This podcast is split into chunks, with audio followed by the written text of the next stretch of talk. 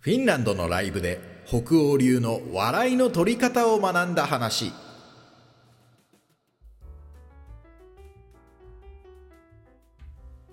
これもリアルなフィンランド通称コレフィン。 Radiotalk Apple ポッドキャスト Spotify でお聞きの皆さんもうフィンランドで芸人をしております。現高木です。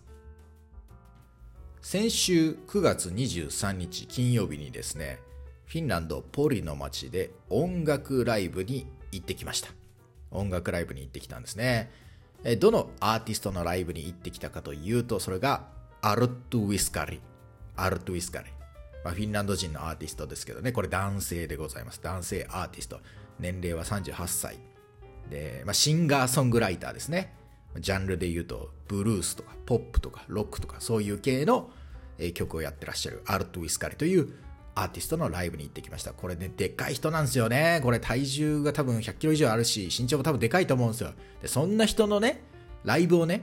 そのポリの街にあるね、コンサートホールがあるんですけどね、キャパ300から500人ぐらいの、2階席とかもあるような、割とちゃんとしたホールなんですけど、席が、座席があるね、コンサートホールなんですけど、そこの会場の最前列の、最前列に近い3列目ぐらいのところから見ましたから、オールあったね。アルトゥイスカリ。で、そのライブを見に行ってきたんですよね。で、まず先にライブの感想を簡単に言うと、まあもちろんあの良かったんですよ。で、これなんで良かったかっていうと、例えば、もともとお気に入りの曲があるんですよ。彼のアルトゥイスカリの曲で、メイダン・ビーシーっていうね、我々の曲、我々の歌っていう、えー、歌曲があるんですけど、それやってくれたんで、それ良かったなっていうこともあるし、で、もう一個良かったのが、そのアルトゥイスカリがライブ中にね、結構喋るんですよ。MC が多いんですよ。ライブってさ、アーティストによってはさ、まあ、ずっと曲がいってさ、1時間ぐらいにやっとさ、喋り出すみたいな人もいるじゃん。だけど、そうじゃなくて、もう1曲ごとぐらいに、ちょっとエピソードトーク、滑らない話的なの挟んでくるんですよ。まあ、それもでも、全く関係ない話っていうよりは、え曲に関するね、この曲は当時こうこうこうでこうやってできたんだとか、そういう、まあ、曲に関する話だったりしますけど、でも、なんかそれを真面目に喋るとかじゃなくて、必ず、なんか面白いこととか、ちょっとお客さんを笑わせるようなこととか言うんで、そういう意味で言うと、私はその金曜日に音楽ライブに、音楽ライブに行ったのではあるんですけど、半分、ちょっとお笑いライブに行ったみたいな感覚もあったんですね。それくらい受けてた、会場が。500人ぐらい多分お客さんいたと思いますけど、そのポリの人々がボーコンボーコンって受けてたから、それを現場で見たんですね。で、これは私にとって非常に勉強になるわけですよ。なんでかっていうと、フィンランドで芸人やってますから、フィンランドの人がね、フィンランド人が他のフィンランド人をどうやって笑わせるのかとか、それ気になるわけですよ。勉強したいと。そこに日本のお笑いとの違いはあるのか。北欧でしか存在しないような笑いの取り方、日本で見たことないようなものとか、そういうのはあるのかと。そういうのを勉強したいんでね。だからすごい参考になったんですね。だから今回のエピソード、今回のポッドキャストでは、このアルトウィスカリが会場でボコボコ受けてたけど、それどんな感じだったのかというのをね、私の目線から皆様にお話ししていこうと思います。で、まあ、その本題に入りますけれどもね、あの、まあ、彼のライブの、アルトウィスカルの、アルトウィスカリのライブの中での、その受け、受ける、お客さんが笑うっていうシチュエーションは何回もあったんですけど、その中で一つのパターンがあったんですね。こういうボケ方、まあ、ボケ方っていうか、こういう笑いの取り方をしてるってパターンがあったんですよ。これを説明したいと思うんですけど、まずそもそも、フィンランドにはですね、メジャーな笑いの取り方として、ドライユーモアというテクニックがあるんですね。ドライユーモア、乾いたユーモア。ドライユーモア。フィンランド語だとこういえばフーモリって言いますけど、乾いたユーモア、ドライユーモアっていうのがありまして、これはどういうことかっていうと、えっと、全くそうじゃない異常なことというのを当たり前の顔をして言うっていうことなんですね。まあ、かります。わかりづらいですね。まあ、具体的に言うと、例えば、よく説明するのは、えー、レストランとかカフェ行って、店員とお客さんがいて、そこが知り合いだと。で、レストランとかカフェ、これガラガラでね、ガラガラなんだけど、そこに常連のお客さんが来て、店員に対して、このガラガラの客、ガラガラの、えー、店内を見渡しながら、今日も繁盛してるねって言うんですよ。今日も繁盛してるね全くそうじゃないじゃないですか。だけど、それを、えー、全くそうじゃないことを、本当にそうであるかのように言う。あ今日は天気いいね。今日雨降ってきたね。みたいな。当たり前のことを言ってるみたいに、ガラガラのお店に向かって、今日は繁盛してるね。みたいに言う。まあ、こういうのが、ドライユーモアっていうボケ方なんですね。テクニック。全くそうじゃないことを異常なことを当たり前のように言うっていうのがありまして、そのドライユーモアというものの中に、またカテゴリーがあるんですけど、それが皮肉、嫌味、風刺なわけですね。さっきのガラガラの店に対して、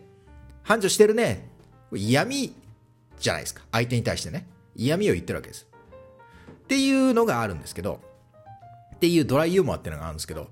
アルトウィスカルも結局このドライユーモアのパターンで、その中で、まあさっき皮肉嫌味風刺とありましたけど、彼がやってたのは皮肉なんですね。で、自分に対する皮肉。で、この自分に対する皮肉っていうと、なんか日本の笑いだと自虐ネタみたいな。ハゲてたらハゲネタ。えー、なんか太ってたら太ってるネタとかなんかそうそういうことかなと思うんですけど思うと思うんですけどちょっと違うんですね。ちょちょっとニュアンスが違うというところで。で具体的にじゃあここまで ベラベラ喋ってたけど具体的にやアルト・ウィスカリが言ってたボケを説明しますね。でアルト・ウィスカリっていうのはさっきも言った通り、まあ、体重が100キロ以上あるし、まあ、身長もでかいんで別にそのなんかまあ太ってる人っていうよりはなんかでっかい人ってイメージなんですけどでもまあまあまあその普通の人よりはもうちょっとふくよかな体をしてるわけですね。だからそのアルトゥビスカリが、まあ、Google 検索していただければ画像出てきますけどあのかっこいいかと言われたらそれ歌がうまいんでかっこいいんですけどでもなんかイケメンあらイケメンだわとかっていう感じではないわけですよね。いや別にかっこいいんですよ。普通にかっこいいしだけどなんかそういうことじゃないみたいなかっこよさ。で、今、その、アルトビスカリの Google 検索したら髪長いのとか坊主とかいろいろありますけど、今坊主ですから、よりいかちいですし。だそういう感じなんですね。で、その、アルトビスカリ、でっかい。坊主の、まあ、かっこいいけど、まあまあまあ、そういうことじゃない。みたいな、そのアーティストが、いろいろ MC で喋ってる時に言ってたくだりがあって、受けてたくだりがあって、それは何を言ってたかっていうと、まあ、話の流れ上、その、アルトビスカリが言ってたのは、俺は、とあるアーティストに似てるってよく言われるんだぜ。誰々に似てるってよく言われるんだぜって例えを出したんですよ。例え。で、この例えで出したのが、その、いわゆるイメージ的にめちゃくちゃセクシーでかっこいいとされてる。めちゃくちゃイケメンでもうそのアーティストのライブを見てる人はもうメロメロになっちゃうわみたいな。かっこいいみたいな。アーティストに似てるって言われるんだぜっていうことを話の流れで言ったわけです。そしたらそれを言った瞬間に会場がボガーンって受けたわけです。で、これはそうじゃないから、そうじゃないから受けたわけですね。で、さらにその後に、そのアルト・ビスカリは、ボカーンって笑ってたお客さんに対して、まあ、さらに畳みかけるように、サータナポリって言ったんですけど、このサータナポリっていうのは、まあ、クソがよみたいな、まあ、すごいスラングなわけです、サータナってのは。まあ、悪口というか、ザゲンな、クソがよみたいな。ポで、その、俺はその、めちゃくちゃセクシーなそいつに似てるって言われるんで、で、お客さんはそうじゃないと思うから、わ、わははは、それに対して、おい、ざげんなよみたいな。っていう受け方。で、これがボカーンってなったんですけど、で、このくだりね、あのー、今こういろんなフィンランド人の名前とかが出てきたから分かりにくくなってるけど、でも全然日本でも行われてることで、例えば、例えば、頑張れルーヤのよしこさんが、あの、小雪ですとか言うでしょ。私、小雪、まあ、小雪モノマネとか、小雪ですと。小雪に似てますよねみたいな。小雪さんに似てますよねみたいな。で、それに対して、まあ誰かツッコミが、いや、どこがだよとか、どこがやねんみたいな。全く小雪さんじゃないだろうみたいになった時、それに対して、よしこさんは、クソがって言いますよね。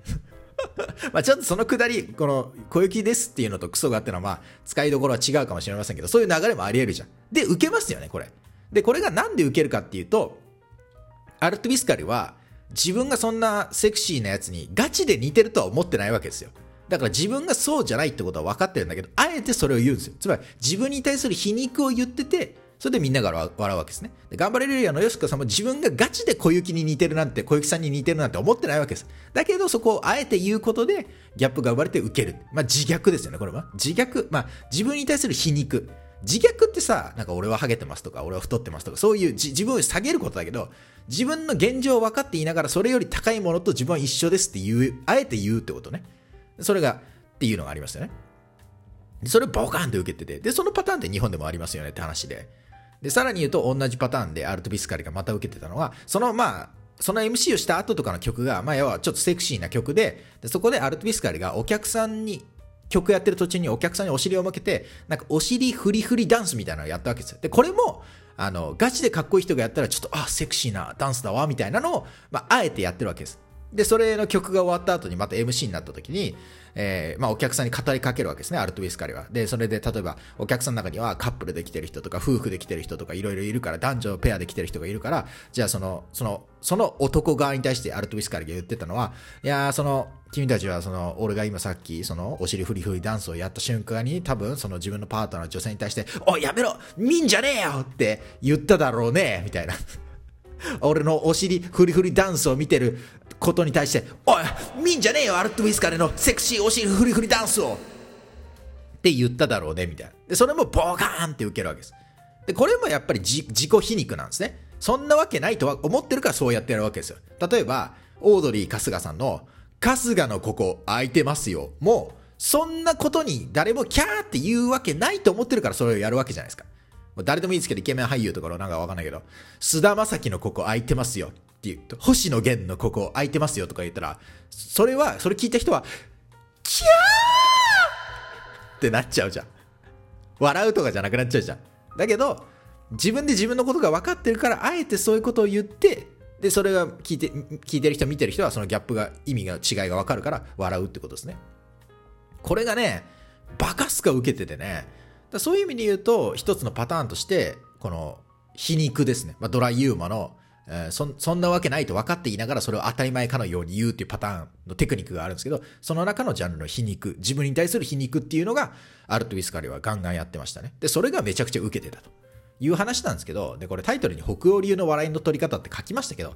全然日本でもやられてますよ、これは。うん、だから、日本の笑いとフィンランドの笑いが違うんだよねとかっていう人がいろいろいますけど、違くない。にわかなこと言わないでくれというふうに思いました。現場で見て、現場で感じた学びでございました。ということで今回は北欧の笑いの取り方に関するお話でした。また次回別のトークテーマでお会いしましょう。それではさよなら。もいもーい。